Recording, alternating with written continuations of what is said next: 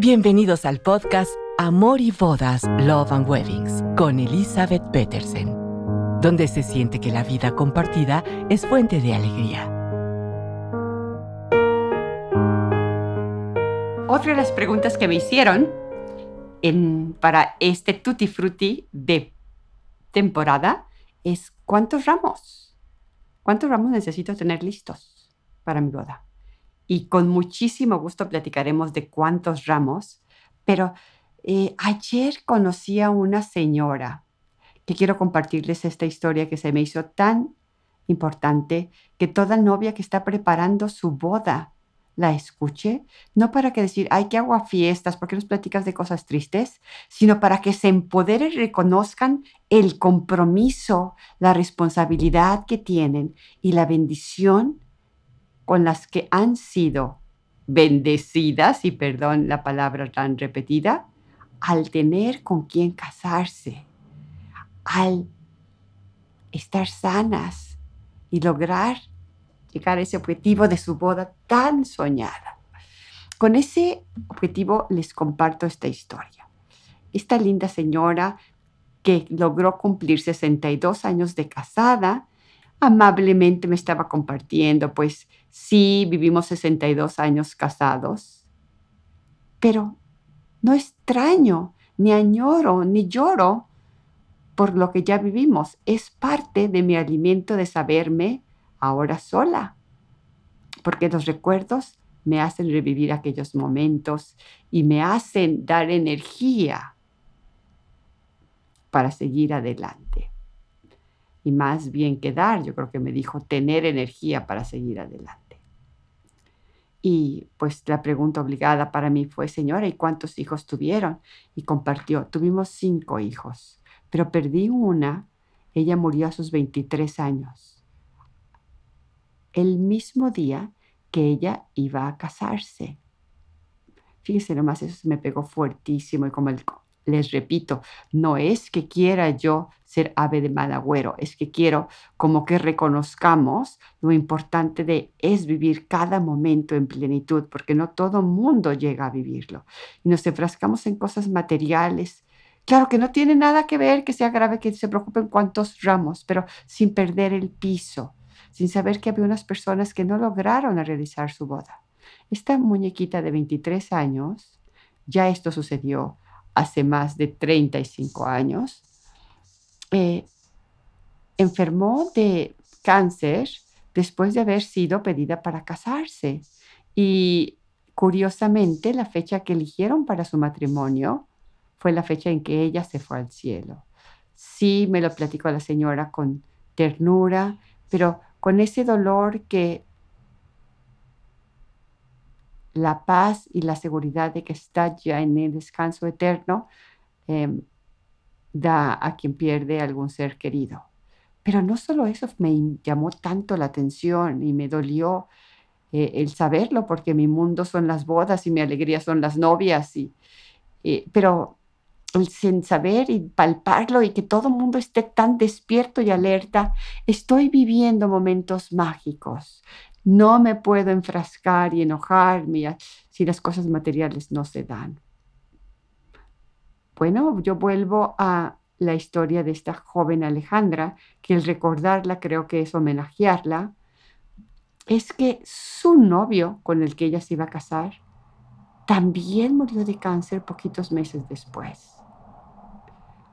Ambos se fueron antes de realizar su sueño de vivir enamorados. Y vuelvo a repetir, es súper importante saber que no todos lo alcanzan, no todos los viven. Y eso debe ayudarnos a que en el camino seamos más objetivos de cuando intentamos enojarnos, gritar o decir yo aquí me voy. Bueno, ¿cuál es el fin? ¿Cuál es el objetivo? En verdad, ¿por qué me estoy casando? ¿Por qué me casé? ¿A dónde quiero ir? Y nada se da de gratis. Hay que estarle trabajando para que siempre estemos felices. Bueno, perdón mi preámbulo, pero ya vuelvo ahorita al aroma de las flores. Qué hermoso. Las flores en verdad expresan lo que las palabras se quedan cortas. Por eso la novia lleva el ramo en su mano.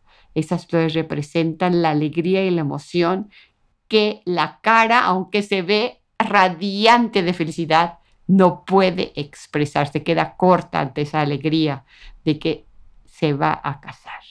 Eh, me preguntan cuántos ramos y todavía llevan dos intervenciones y no contesto, ¿verdad? Prometo que será la última. Cuando portes tu ramo con el que has decidido entrar al, al templo, si tu ceremonia es en una iglesia, o al lugar donde celebrarán el matrimonio de forma emotiva, recuerda que el ramo no debe tocar tu vestido. Es un ramo, tiene elementos naturales, que no sé cómo se diga, pero el tallo puede tener sábila o salvia o esa babita que puede manchar tu vestido, o pueden las flores tener el polen y dejarlo manchado en tu vestido, o alcohol, cualquier cosa que tenga tu flor puede ensuciarlo. Entonces recuerda que graciosamente hay que portarlo cerquita de la cintura, tu codo doblado y separadito de tu vestido. No lejos, que parezca no lo quiero tener cerquita, pero armoniosamente, discretamente separado. Que no esté tocando el vestido, no lo veas, a ver todo el tiempo, porque decir qué le está pasando a esta mujer.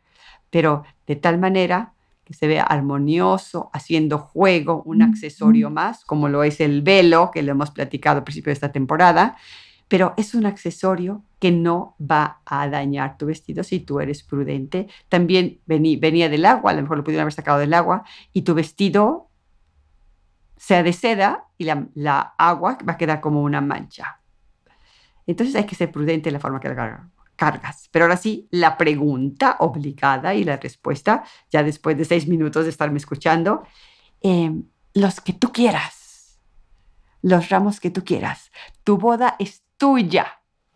Tú haces de tu celebración, de tu compromiso, de ese contrato, la forma en que tú quieras hacerlo. ¿Qué se acostumbra? Se acostumbran tres ramos se acostumbra el ramo con que entras y sales del templo, un ramo especial que puedes dejar, sobre todo las novias mexicanas, lo dejan en el altar, a la imagen de la Virgen María. Pero también puede ser a la imagen de San José. Él también fue parte importantísima de la Sagrada Familia. Algunas novias llevan la imagen de alguna virgen que no esté en el templo y la familia acostumbra honrar. Entonces, ahí dejarás el segundo ramo.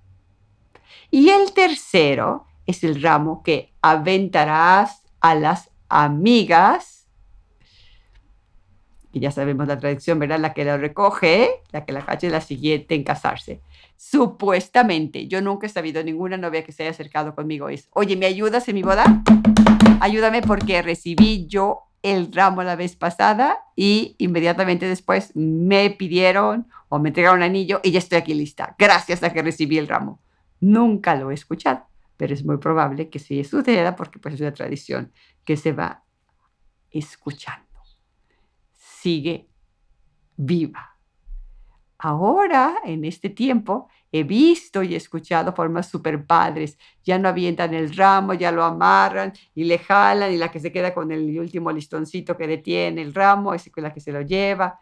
O hay, hay miles de opciones ahora de aventar el ramo. No ramo, no todas es después de a la víbora víbora de la mar. Pero entonces, ¿cuántos ramos? Los que tú quieras. Lo acostumbrado es que sean tres. Y pues claro, la inversión en los tres ramos no es la misma. El que vas a aventar, si vas a decidir aventarlo, o el que vas a usar para el juego, pues ese ramo tiene que ser el menos costoso.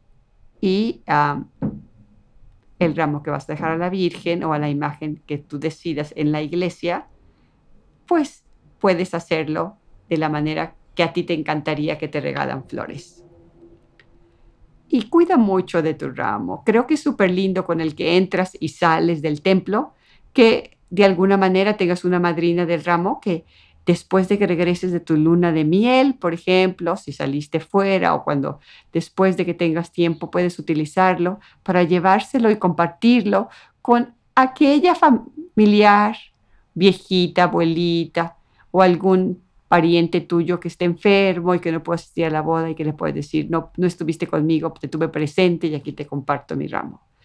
Eh, esos creo que son momentos muy bonitos porque como hemos comenzado la charla, es en las flores se expresa todo lo que hay en el corazón, en el momento que se esté viviendo. Bueno, pues nos escuchamos la próxima vez y gracias por escuchar Amor y Bodas Podcast. Yo quiero saber de ustedes. Síganme escribiendo para seguir haciendo esto cada vez más fuerte.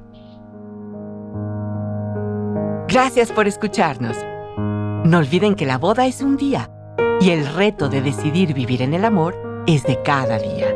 Esperamos sus comentarios en amoribodaspodcast.gmail.com. Hasta la próxima.